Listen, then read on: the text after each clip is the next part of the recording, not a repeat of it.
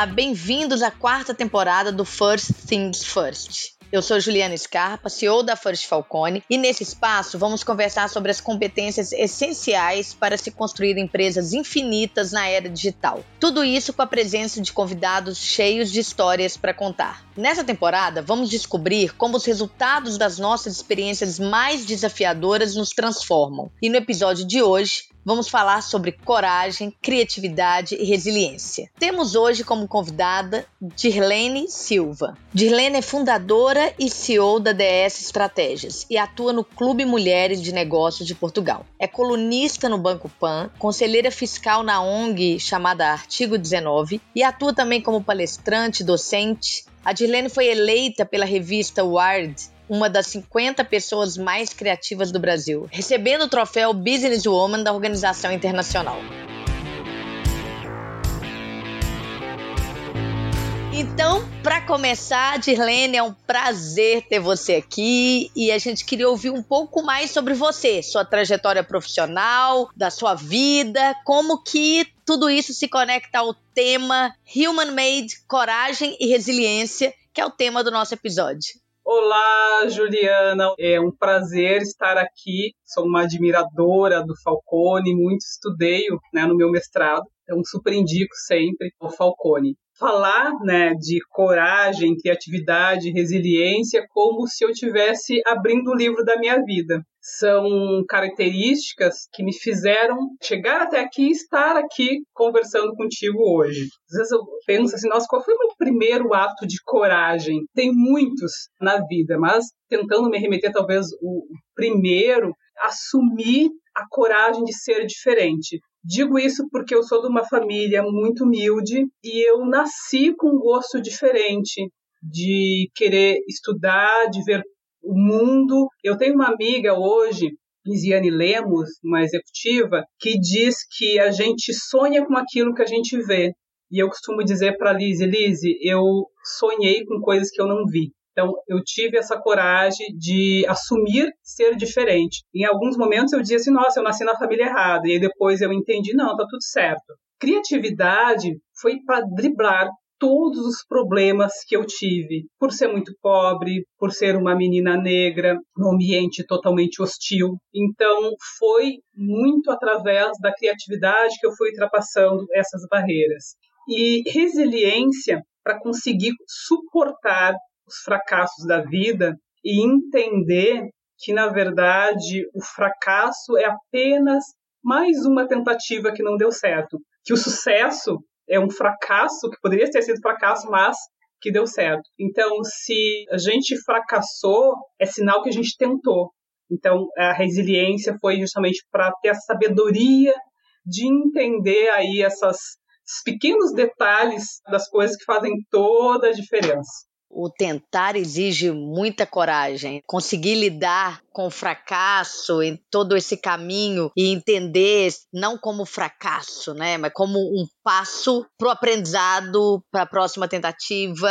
Então é a vida como uma coletânea de aprendizados, né, Dirlene? Exatamente. Eu, eu consigo entender isso e fez toda a diferença na minha vida, Ju, ter entendido isso cedo. Conta um pouco pra gente. O que, que te fez entender isso cedo? Coloca assim algum ponto, alguma cena, alguma situação. Traz pra gente um pouco mais. Sabe aquela história que é o que te dá musculatura? São justamente os as intempéries, conseguir entender, fazer com que esses problemas virem oportunidades de crescimento, de aprendizado, de se tornar mais forte, isso fez a diferença na minha vida. Eu digo que aos 15 anos de idade eu tornei protagonista da minha vida, mas foi um longo caminho até chegar lá. Então, só falando, nossa, parece que foi tudo fácil. Como falei, a minha vida, né, foi muito difícil por ser muito pobre e negra. A história não começa na gente mesmo, começa antes, nos nossos antepassados. Mas nós negros, a gente não consegue ter uma árvore genealógica, por exemplo. A minha história dos meus antepassados é muito curta, não conheço muito, mas eu posso começar da história da minha mãe. Então, eu sempre digo, eu sou uma mulher empoderada, meu empoderamento vem da minha mãe, uma mulher muito à frente do seu tempo, que ela se divorciou na década de 70. Era lei do divórcio, em 77, e ela se divorciou. Então, ela se separou em 77 do meu pai, se divorciou em 79, que a lei dizia né, que tinha que ficar dois anos separados e tal. Então, naquele momento, ela decidiu a criar suas três filhas sozinha. Uma mulher semi-analfabeta, e o que, que ela poderia fazer? Ela trabalhava de faxineira, de lavadeira, de empregada doméstica tal. Eu cresci tendo um rótulo ali de filha da empregada. Entrei na escola com sete anos de idade, já com esse rótulo, pedia para brincar com as crianças, ai, posso brincar contigo, aquela coisa toda. Olhavam para mim e disseram, não, não pode, tu é preto, tem cabelo duro. Na escola, eu fui rechaçada, inclusive, pela professora. Eu tinha uma única amiga que brincava comigo, e da professora começar a me rechaçar, essa amiga se afastou de mim. Então, na época das festinhas da escola, que eu tinha um trauma daquelas festinhas, a professora mandava um bilhete para minha mãe no caderno, pedindo dinheiro para colaborar com a festinha. Minha mãe, nada, polida, dava uma resposta, escrevendo no caderno que ela não tinha dinheiro nem para comprar pão de irá para ajudar na tal festinha. A professora, despreparada, o que, que ela fazia? Ela descontava aquilo em mim. Ao contrário de que normalmente uma criança, quando é rechaçada, quando é tolhida de alguma coisa, ela se afasta. No meu caso, aconteceu o inverso. Eu comecei a estudar mais ainda, só que eu, eu me fechei num mundo só meu encontrando de novo, buscando essa lógica, tem a ver com eu morava numa vila de chão batido, não tinha luz elétrica, não tinha encanado, não tinha saneamento básico, não tinha nada. Então não tinha TV, eu tinha um radinho de pilha, mas a gente tinha que poupar as pilhas do rádio. E fazer os temas da escola era como se fosse um passatempo para mim. Então, aquilo era agradável. Então, como na escola eu era rechaçada, eu simplesmente me fechei no meu mundo, mas eu continuei estudando muito e continuei né, tendo o gosto pelos estudos. E isso foi o que me conduziu sempre para a próxima fase. Quando chegou um determinado momento, a minha mãe conquistou um trabalho de gari na prefeitura da cidade. Contratualmente, a nossa vida mudou financeiramente, foi um up, porque o salário de gari era muito melhor que o de empregada doméstica, mas o preconceito, que já existia, um preconceito racial, preconceito social se tornou maior ainda, porque a profissão de gari tem um preconceito muito forte. Então, para quem me chamava de filha da empregada, foi automático trocar o rótulo para filha da lixeira. Então, eu passei a ser conhecida como filha da lixeira. Passados uns dois anos, eu tinha nove anos quando a mãe se tornou gari, eu conquistei uma bolsa de estudo numa das melhores escolas da cidade. Então, eu cheguei na escola com esse rótulo de filha da lixeira, uma menina negra entre mais de 5 mil alunos ali, o que, que aconteceu? Bullying total. Embora não tivesse escrito na minha testa filha da lixeira, as pessoas me viam conversando com a minha mãe na rua, chegavam na escola, na sala de aula, e diziam, ah, eu te vi conversando com aquela mulher lixeira. Todo mundo sabia. Minhas roupas, uniformes usados, e eu chegar até a sala de aula, para mim, era um desafio todos os dias. Era enfrentar um grupinho de meninos fazendo sons de macaco. Nessa escola, eu costumo dizer que eu vivi o céu e o inferno na escola. Hoje eu escolhi ficar com o céu. Chegar naquela escola suntuosa, é uma das entradas da escola é um castelinho, a gente chama a entrada do castelinho. Um ambiente muito lindo. Ao contrário da escola pública, eu tinha professores que me davam muita atenção, professores adoram bons alunos, e eu, como entrei lá, justamente já por ser boa aluna, conquistei a bolsa de estudo por ser boa aluna, eles me davam muita atenção. E eu começava a conversar com eles, e isso realmente me empolgava, e me fazia neutralizar o que acontecia, né, todos os dias para chegar na sala de aula, que era esses meninos fazendo sons de macaco. Então, foi através, inclusive, dos professores que eu cheguei à biblioteca. Teve um determinado ano da escola que eu tinha aula pela manhã e pela tarde, eu não tinha dinheiro para ir para a escola de manhã, ir para casa almoçar e voltar, não tinha dinheiro, e eles me deram a ideia, ah, começa a ir para biblioteca, estuda, faz teu tema, tal, né? e depois vem para o turno da tarde para aula. E foi isso que eu fiz. E nas minhas tardes da biblioteca, eu passei a ser rata de biblioteca, eu me deparei com uns livros de psicologia que hoje se chama Autoajuda. E comecei a ler aqueles livros, e até hoje, para mim, assim, ah, eu vejo alguma coisa de ficção, eu leio ficção, eu acho que tem uma teoria das conspirações ali, eu acho que não é só aquilo. Eu começo a pensar, eu coloco realmente a mente para funcionar. E comecei a ler aqueles livros e começou a me acender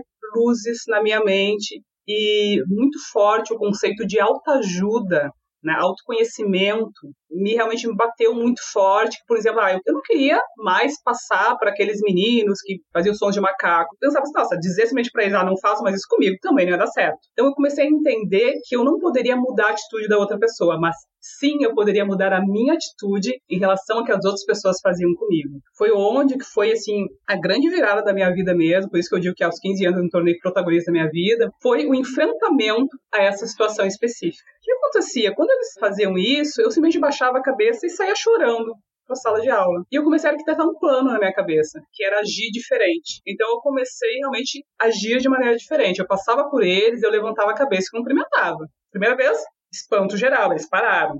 Na segunda vez, eles começaram a fazer sons de macaco, eu levantei a cabeça e olhei e perguntei assim: vocês estão fazendo sons de macaco porque o homem evoluiu do macaco? E comecei eu a rir. E eles começaram a rir também. E aí um falou pro outro, viu, eu te disse que não tinha mais graça fazer isso com ela. E das outras vezes que eu passei, simplesmente me cumprimentavam e tudo certo. Inclusive, desse grupo de meninos, tem alguns que se tornaram meus amigos mesmo. E dali eu entendi, Ju, que autoconhecimento é a mãe do conhecimento autoaceitação realmente salva. Então, assim, eu já tinha me aceitado uma vez, que era essa questão que eu me sentia muito diferente da minha família, e nesse outro momento eu tive uma outra aceitação, que foi a questão da cor da minha pele. A gente vivia um momento, anos 80, que a gente não falava de racismo, mas por que que eu sou negra, por que, que eu sou diferente dos demais? Até hoje, a minha mãe tem 78 anos, para ela é uma dificuldade falar a palavra negro, como se fosse algo realmente feio. E nesse momento eu senti esse peso e eu não conseguia me aceitar. Então, quando eu me aceitei,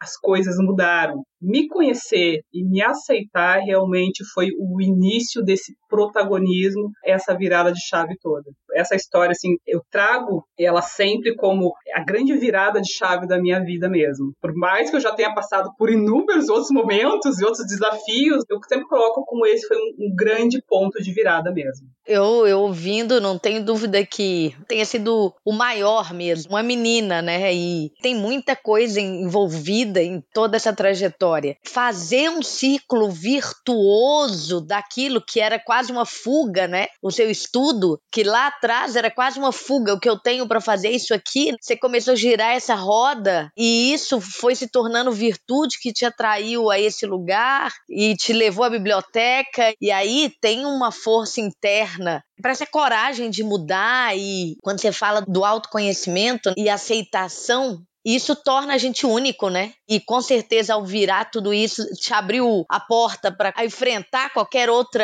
desafio ou divergências ou qualquer coisa. Mas eu acho que todos nós precisamos refletir quem nós somos, o que a gente quer de fato, o que é importante. O autoconhecimento e a autoaceitação é uma chave poderosíssima, poderosíssima. Verdade, Ju. Também costumo dizer assim, que o autoconhecimento, realmente ele é esse círculo porque ele não tem fim. E a gente precisa de tempo em tempo, assim, parar né, e resgatar Linda história de superação. Quando você fala sobre mudo a mim, não mudo o outro, né? Isso é muito maduro. Era fácil achar que o caminho de que eu não tenho como combater, mas não foi. Muito bacana, Dirlene, muito bacana. Você, inclusive, encontrou o caminho do aprendizado aí, do autoconhecimento. Imagino que tenha sido uma porta. Eu gosto de salientar isso, né, Ju? Porque às vezes a gente, a gente passa pelas coisas, a gente tem uma tendência a esquecer mas é bom também não esquecer que ao mesmo tempo é difícil, não é fácil. Porque às vezes as pessoas pensam assim: ah, não, tu conseguiu, todo mundo consegue. Não é exatamente assim. Então eu gosto sempre de deixar marcado que tem uma oportunidade muito grande, essa bolsa de estudos recebida, o fato de eu ter professores que eram favoráveis a mim, né, estavam ali. Uma das coisas que eu, quando eu falo assim, ah, os professores me ajudaram, tal, não era como é hoje, a gente marca uma, um horário com o professor, ele faz orientação, não era assim. Eram simplesmente assuntos de corredor, sabe? Papos assim de corredor e falavam, quem sabe faz isso. Para mim era, era como se fosse, até hoje é, eu estudo pro hobby, tá? Eu gosto realmente de estudar. Então eu chegava cedo na aula, então eu, geralmente eu era a primeira que entrava dentro da sala de aula e a gente ficava batendo papo ali com o professor. Era esses momentos, então assim, não era que assim, a gente parava assim, para conversar, me dava. Não, não tinha aquele momento exclusivo para mim. Eram assuntos ali que eu conseguia pescar estava toda aberta para ouvir, né? E às vezes até um sorriso. Você tá lendo isso, é bom mesmo. Coisas mínimas naquela época com certeza fizeram diferença, né? Sim, era bem isso. Assim, ah, eu estava lendo um livro, aí ah, interessante esse livro. Ah, tem um outro lá que também fala mais ou menos do mesmo assunto, que é interessante. Era bem isso aí. E é bom a gente entender também o quanto isso faz diferença na vida de qualquer um, né, Dirlene? Que passa pela gente, que estão cumprimentando, que estão dando uma palavra, às vezes pessoas que estão precisando de uma orientação, uma atenção. É sobre atenção. Pode ser um tempo curto, um tempo maior, mas alguma atenção faz diferença para o outro. Muita diferença. Exatamente. Tudo é sobre pessoas, né? Tudo é sobre pessoas. Sobre seu talento. Conta um pouco assim, você descobriu um talento, vários talentos na vida. Como é que você foi transformando isso em profissão ou como entende um talento como profissão? Como é que é essa descoberta? Pois é, anteontem eu ouvi de um amigo dizer assim, ela teve sorte. Aí eu ri pra ele e falei assim: olha, eu acredito que a sorte até exista, tá? Mas ela precisa nos encontrar trabalhando duro. Hoje, prefiro dizer que eu sou abençoada. Até inclusive, uma das coisas que aconteceram comigo nesse passado que eu contei aqui foi a questão da gratidão. Porque, assim, teve determinado momento que eu tive vergonha da minha mãe, tive vergonha do bairro onde eu morava, teve um momento que eu tive vergonha, sim, né? Me sentia, assim, a, a pobre coitada. Mas certeza que o pontapé inicial foram os livros. Eu não lembro todos os livros que eu li, mas eu lembro o primeiro, que eu gosto sempre de salientar, que é O Poder do Subconsciente de Joseph Murphy. Tanto que eu chamo o Joseph Murphy meu psicólogo até hoje. E lendo né, o, os livros, eu consegui também entender o poder da gratidão da gente agradecer pelas coisas que a gente tem. Então eu parei de me sentir essa coitada, que em determinado momento eu me sentia, e comecei a olhar além daquilo. Poxa, eu sou uma menina super pobre, tal, babá, estava na escola pública, consegui uma bolsa de estudos na melhor escola da cidade. Quantas pessoas conseguem isso? Então, para conseguir estudar na escola, não é só não pagar mensalidade. Então, eu precisava de livros, eu precisava de uniformes. Então, a minha madrinha, hoje já falecida, ela trabalhava numa casa de família em que as crianças estudavam na mesma escola que eu. Então, os uniformes vinham né, dessa família, usados, mas vinham. Os livros usados, mas vinham. Também tinha a própria escola, fazia uma arrecadação de livros, eu ia lá tentar conseguir. Quando eu não conseguia os livros, as colegas da minha mãe, Garis, elas faziam vaquinha para conseguir comprar um livro, dois que faltava para mim. Eu parei, sabe, pra, realmente para analisar o quanto eu era uma pessoa abençoada por ter né, na minha vida. E isso que nem todas as pessoas tinham. Então eu parei realmente de me sentir coitada e me sentir grata. Por isso, quando as pessoas dizem sorte, eu digo assim: olha, sorte realmente não acredito muito, mas me sinto sim abençoada. E a questão desse meu talento foi mais uma benção. Hoje em dia eu tenho um amigo também é palestrante, coach e tal, que ele diz que o talento surge ainda no ensino fundamental. E eu costumo dizer para ele assim: olha, eu sou a prova viva do que tu está dizendo. Por que, aconteceu comigo? Quando eu entrei nessa escola, minha mãe já tinha conquistado o trabalho de gari, então a gente tinha mudado já dessa vila, né? Tinha saído da vila. Então a gente foi morar numa casinha simples ainda, mas pelo menos tinha luz elétrica, água encanada tal. Então a gente podia assistir TV. E o que mais chamava atenção na TV eram os noticiários. Eram as notícias de economia, política. Mas eu achava interessante, mas eu não entendia muito. Até hoje, eu lembro mais fatos que aconteceram naquela época do que fatos que aconteceram agora. Então, assim, eu lembro do final da ditadura militar, eleição indireta do Tancredo, depois a morte do Tancredo, plano real. Enfim. É que o HD era mais vazio naquela época, é por isso, viu, Dirlene? Exatamente, é isso. Então, assim, na escola, conseguia ter mais uma coisa que eu conseguia conversar com os professores. E o que, que, aconteceu? Quando chegou na época de eu sair do ensino fundamental para o médio, tinha o ensino médio profissionalizante. As minhas irmãs, elas começaram a trabalhar, as duas, sua filha, sua terceira filha, né? Sua filha mais nova, a terceira filha, que eu costumo dizer também que é uma outra benção. O terceiro filho já sofre um pouquinho menos que os primeiros. Imagino que sim, eu sou mais velha. já prepulsora, né? É. Então, as minhas irmãs, elas começaram a trabalhar as duas, cada uma com 13 anos de idade, e como empregadas domésticas. Quando eu entrei para essa escola, foi a primeira vez que eu entendi na minha vida o que, que, o estudo poderia me proporcionar, onde esse meu gosto pelo estudo poderia me levar. Então, comecei a entender que existiam outras profissões sem ser as operacionais tal. Então, quando eu cheguei, estava saindo do fundamental para o médio, eu entendi que, ah, não, eu acho que eu vou fazer um curso técnico para eu já ter uma profissão. Minha mãe também cobrava já, não por ela ser ruim, porque para ela era natural estudar só até ali e depois trabalhar. Então, a minha mãe, eu tinha uma pressão já para começar a trabalhar. Então, eu queria ter já uma profissão. Naquela época, assim, eu fiz o teste vocacional, eu lembro que a escola tinha teste vocacional, aí sim fiz essa orientação com alguns professores, e aí eles me falaram assim, olha, por que tu não aproveita as coisas que tu gosta? E eu gostava de tudo na escola. Eu só tirava 7 em educação física, o resto eu tirava 10 e 9.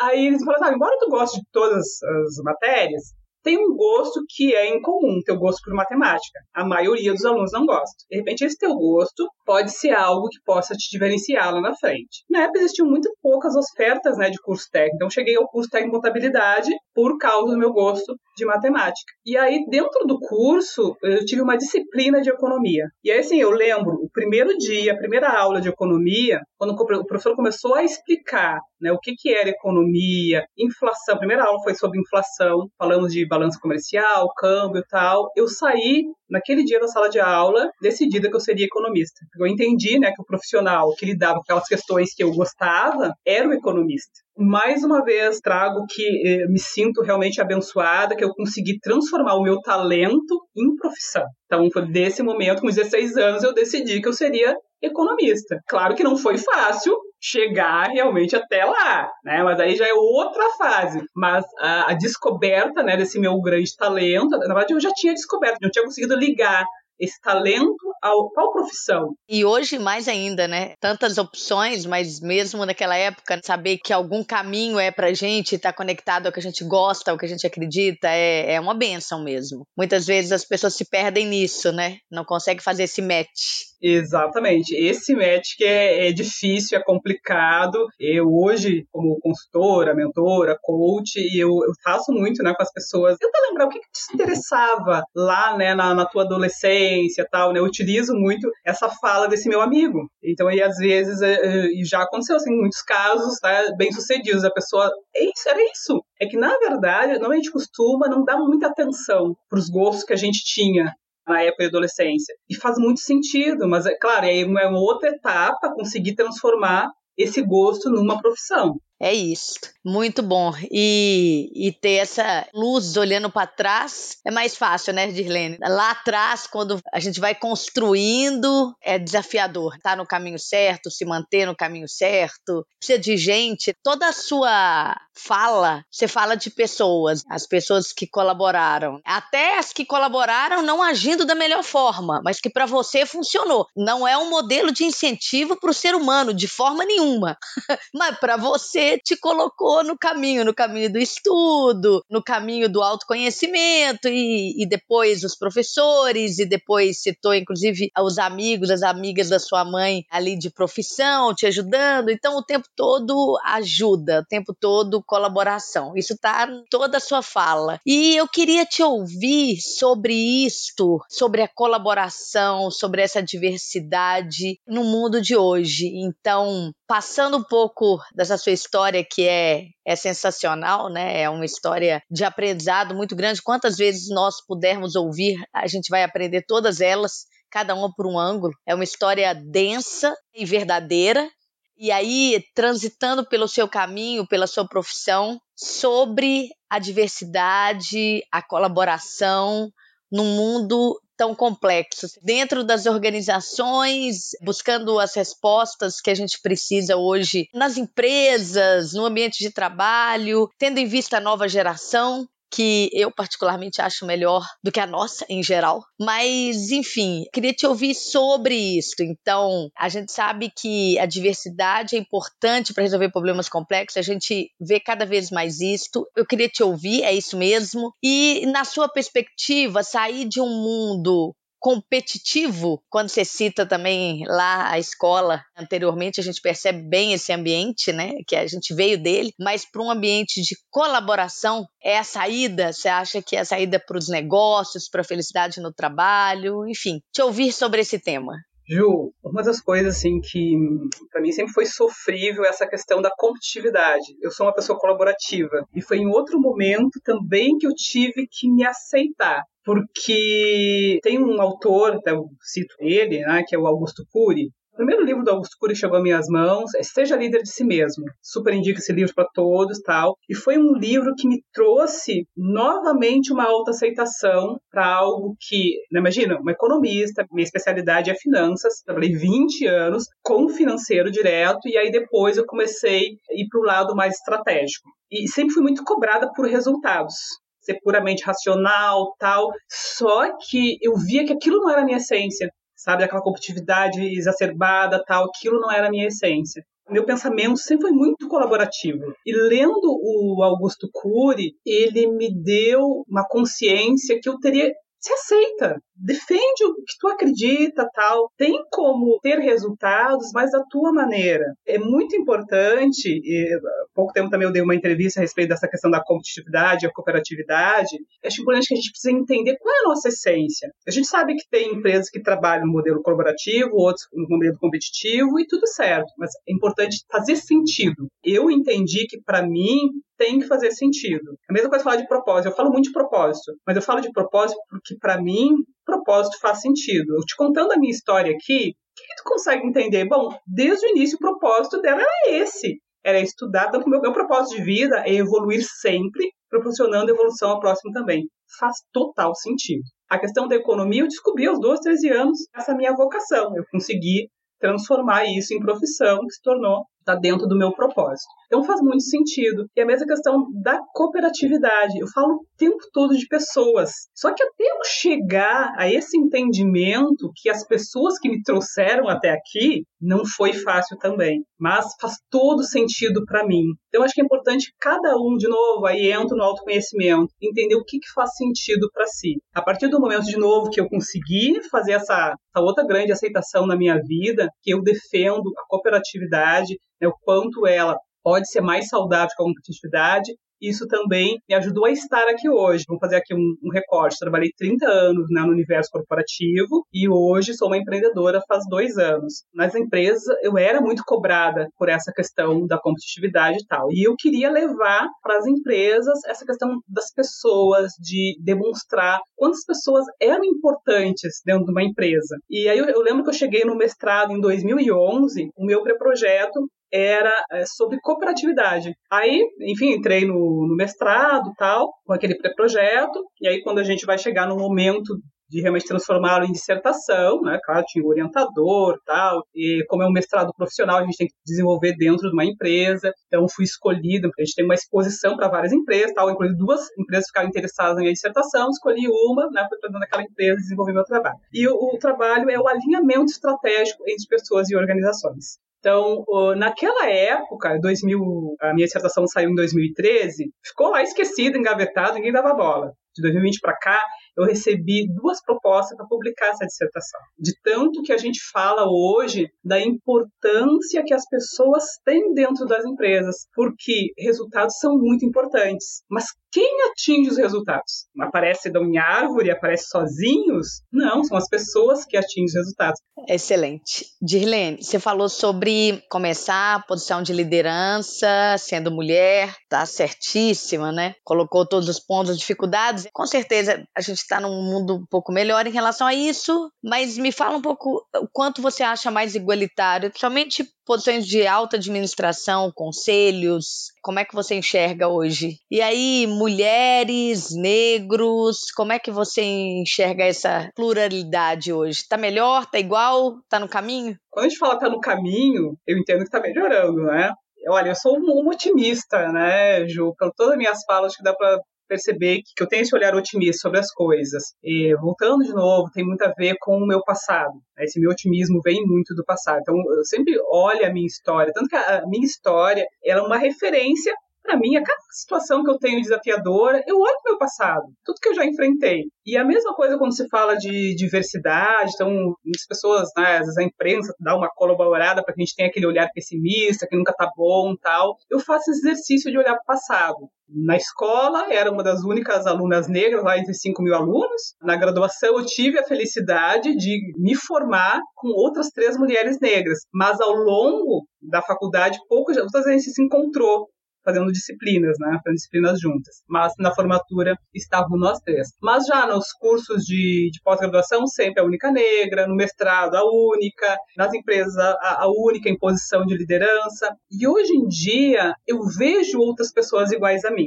Eu vejo falando, por exemplo, na TV, nos jornais, na revista, falando da questão racial, da questão de gênero, falando de diversidade. Acho que 2020, ali, o ano da pandemia, estava olhando aqui no Rio Grande nós temos o Jornal do Almoço aqui. Eu lembro que era 20 de novembro e estava passando né, no Jornal do Almoço como criar crianças antirracistas. Eu me emocionei e falei para minha mãe assim: mãe, quando que na época que eu era pequeno, eu era adolescente, a gente ia ver as pessoas na televisão falando como criar crianças antirracistas. A gente nem falava em racismo. Simplesmente a gente convivia como se racismo não existisse. Todos os problemas raciais que eu tive, certeza que foram isso, porque, primeiro, eu não me aceitava, não sabia por que, que, eu, por que, que eu era preto, por que, que era o outro era branco. O outro me chamava de negro, claro que não, ninguém deve ser chamado de macaco e achar natural, mas eu não me aceitava também. Então, uma das coisas que aconteceram comigo, que me chamavam de negra, eu dizia assim, ah, ok, eu sou negra e tu é branco, tudo certo. Tu quer que eu te chame de branco? Tu acha que precisa chamar de branco? E a pessoa ria e tal. Mas porque eu estava muito segura de mim, né? me aceitava. Né? Então, hoje em dia, eu consigo ver uh, negros na TV sem sendo como escravos, como em trabalhos domésticos. Eu consigo ver negros nas revistas, em capas de revista. Tem até uma amiga que saiu numa capa de revista, Ana Fontes. Coisas que a gente não via há 20 anos. Eu vejo como uh, muito saudável. Eu acho, sinceramente, que a gente vai atacar os problemas é falando sobre, não é varrendo para debaixo do tapete. E aí até criei uma fala que é o seguinte: tudo que é silêncio vira tabu e a gente não fala sobre, que é o meu caso. Sou economista, falo de dinheiro e tal, então eu sei que o assunto dinheiro é um dos maiores assuntos tabus do Brasil, porque a gente não fala sobre. Então, como é que a gente vai combater isso? É falando sobre. Então, a questão né, racial, de gênero, LGBT, enfim, todas as outras, a questão geracional tal, como é que a gente vai combater? É falando sobre. Então, eu acho muito positivo né, o fato da gente estar tá falando sobre. Então, tem empresas que não adquiriram consciências, tem empresas que simplesmente colocam lá na, na propaganda um negro, uma mulher, tal, mas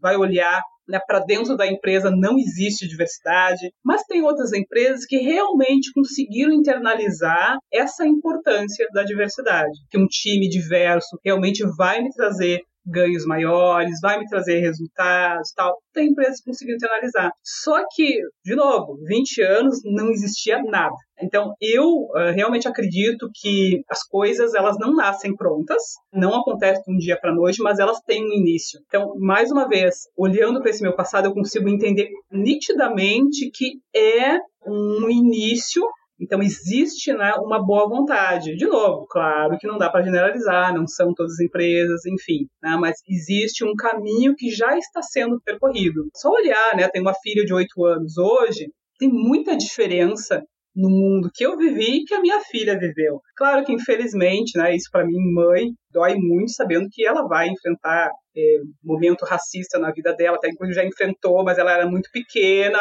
Acredito que ela não conseguiu nem se dar conta. Doeu mais em mim do que nela, mas ao mesmo tempo vejo que tem né, mães brancas, né, tem seus filhos brancos, que elas conseguem se solidarizar por isso, elas conseguem passar adiante né, a causa antirracista, elas conseguem passar adiante comprando uma causa que não é dela. E isso antigamente não existia. Os problemas das pessoas eram muito individual. Então hoje a gente, as pessoas conseguem comprar esses problemas né, de uma maneira coletiva. E aí, mais uma vez, eu trago que só eh, se eu conviver somente com pessoas negras, eu não vou estar gerando transformação social. Estou participando agora no Dia da Mulher, participar de um evento, e a maioria das mulheres são brancas. E aí eu recebi uma crítica. O pessoal está sempre eh, no meio de pessoas brancas. Eu coloquei assim: olha, para mim não é um problema. Eu sinceramente acredito que transformação social vai acontecer quando a gente tiver união. Se estiver falando somente de negros para negros, de mulheres para mulheres, de LGBT para LGBT, eu não vou estar gerando transformação social. Simplesmente vou estar trocando o opressor pelo oprimido, vou estar trocando de lugares. Então, para gerar uma transformação social, eu realmente preciso sensibilizar né, todos os públicos. E é isso que hoje em dia a gente tem feito. E eu me sinto muito feliz assim, por estar participando dessa transformação social. E aí, com certeza, que veio essa outra fase da Dirlene, que é a Dirlene mãe. Eu, eu não falava de diversidade. Embora eu seja diversidade, então, assim, a minha primeira palestra sobre diversidade foi essa. Eu, assim, ah, eu sou a diversidade, contei a minha história. E aí, depois, eu fui estudar, realmente, eu, uma mulher negra, eu fui estudar a história que não é contada nos livros, a história dos negros. Eu fui né, estudar, que hoje em dia, graças a Deus, a gente já tem literatura respeito, eu fui entender de que forma eu posso abordar com a minha filha essa questão das diferenças, enfim, né? e, e me tornei uma pessoa ativista que eu sou hoje, que eu me coloco, que eu sou uma agente da transformação. E aí foi certeza pela minha filha mesmo. Ah, que bacana. Dirlene, por que, que não se fala de finanças? Qual que é esse tabu? Ah, esse tabu é tão antigo, Ju. Basta lembrar de quando a gente era criança. O que, que os nossos pais diziam? Primeira coisa, tocou no dinheiro, vai lavar essa mão porque dinheiro é sujo. Claro que eles falavam isso, que é sujo porque a passa de mão em mão, tal, tal, tal. Mas na cabeça de uma criança, dinheiro é sujo, é uma coisa suja. A criança não vai, não vai entender que tipo de sujeira né, o pai e a mãe tá falando. Aí pede um brinquedo, a dinheiro não dá em árvore. Chega mais adiante, ah, o dinheiro não traz felicidade. Só é rico quem nasceu rico. E assim, são crenças realmente que vão passando de pai para filho tal.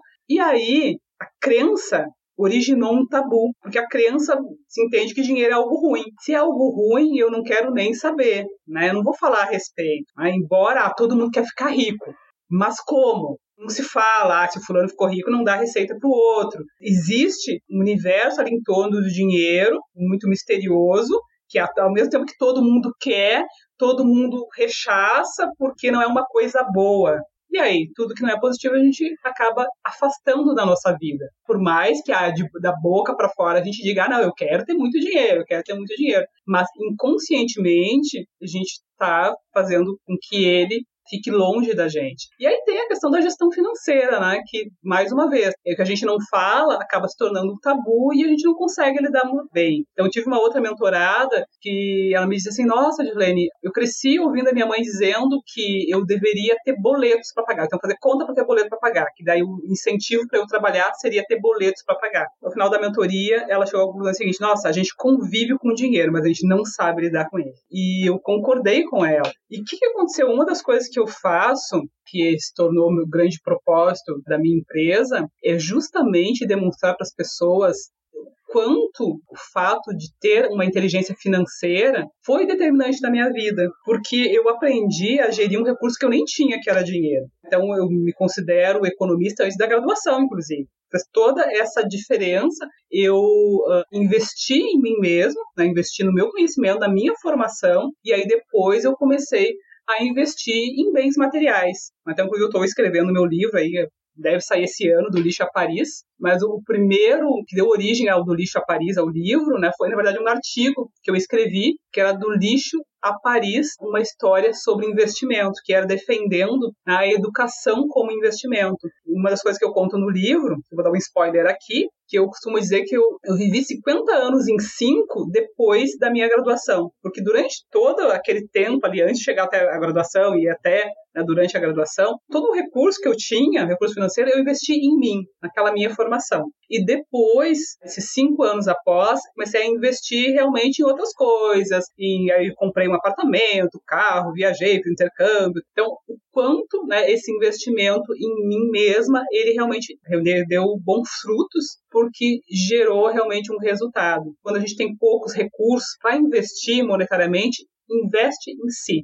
Tudo faz bem para todos, mas quando a gente tem pouco dinheiro, faz muito melhor ainda. É um ativo ainda mais rentável, o ROI é mais, é mais alto.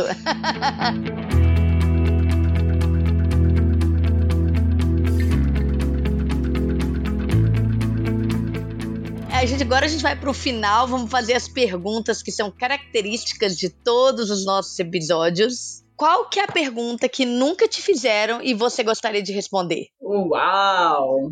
Bom, eu acho que tem a ver com o meu sonho. Eu falo muito a questão do, ah, você é o tamanho dos seus sonhos, tá? eu sou muito maior dos meus sonhos, mas até hoje ninguém me perguntou qual é o meu sonho atual. E qual é a pergunta cuja resposta você ainda não encontrou? Pergunta difícil também. Mas que tem muito a ver com o que a gente estava falando por último, que era a questão da diversidade, das diferenças. Gostaria de entender por que, que uma pessoa se acha superior à outra pela sua cor da pele, pela sua classe social, pela sua idade, por beleza, enfim. Né? Entender o que, que, faz uma pessoa se achar superior a outra. Boa, super obrigada, Dirlene, muito bom. Bom, antes da gente se despedir aqui, tem alguma coisa que você queria dizer, deixar de mensagem, despedir? me pergunto bastante a respeito de sucesso, principalmente depois desses, desses últimos dois anos aí que me tornei uma pessoa mais pública. Me pergunto muito a respeito de sucesso. O que é sucesso para mim, ou qual é o segredo do sucesso? Acho que a pergunta normalmente vem essa: qual é o segredo do sucesso? E eu sempre trago né, na minha fala que não existe verdades absolutas, então o sentido é fazer sentido para ti, por isso que eu entendo que o, o, sucesso ele não tem um segredo, não existe uma receita pronta para o sucesso. Ah, não, segue todos esses passos e no final, sucesso. Não existe isso. Então, minimamente que eu consigo fazer é compartilhar coisas que deram certo para mim, alguns caminhos que pode ser que assim como as histórias conectam, né? Então, talvez compartilhando o, alguns caminhos, né, isso vai dar um start para alguém. Então, eu criei um pensamento que é tem um propósito, se torne referência na sua área, fazendo algo que ame e, acima de tudo, ame as pessoas. Entender de gente é o grande diferencial dos profissionais de sucesso. E faça um, um, adendo aí nesse ame as pessoas. A gente fala muito, quando a gente fala ame, normalmente vem na nossa mente o amor romântico. Então, como está na, na Bíblia, né? Ame ao seu próximo como a ti mesmo. Então, eu gosto de desmistificar, até inclusive é esse meu lema da minha consultoria, né? Desmistificar economia e finanças. Desmistificando o amor. O amor no sentido universal, de gostar de gente. Entender de gente, para mim, é isso. Gostar de gente mesmo, de pessoas. Ah, que bacana. Muito obrigada. Muito obrigada por estar com a gente nesse episódio da quarta temporada do podcast First Things First. Eu sou Juliana Scarpa, CEO da First Falcone, e é sempre um prazer estar nesse espaço para trocar ideias e experiências. Em breve traremos novidades sobre a quarta temporada. Até mais. Este podcast foi editado pela Maremoto.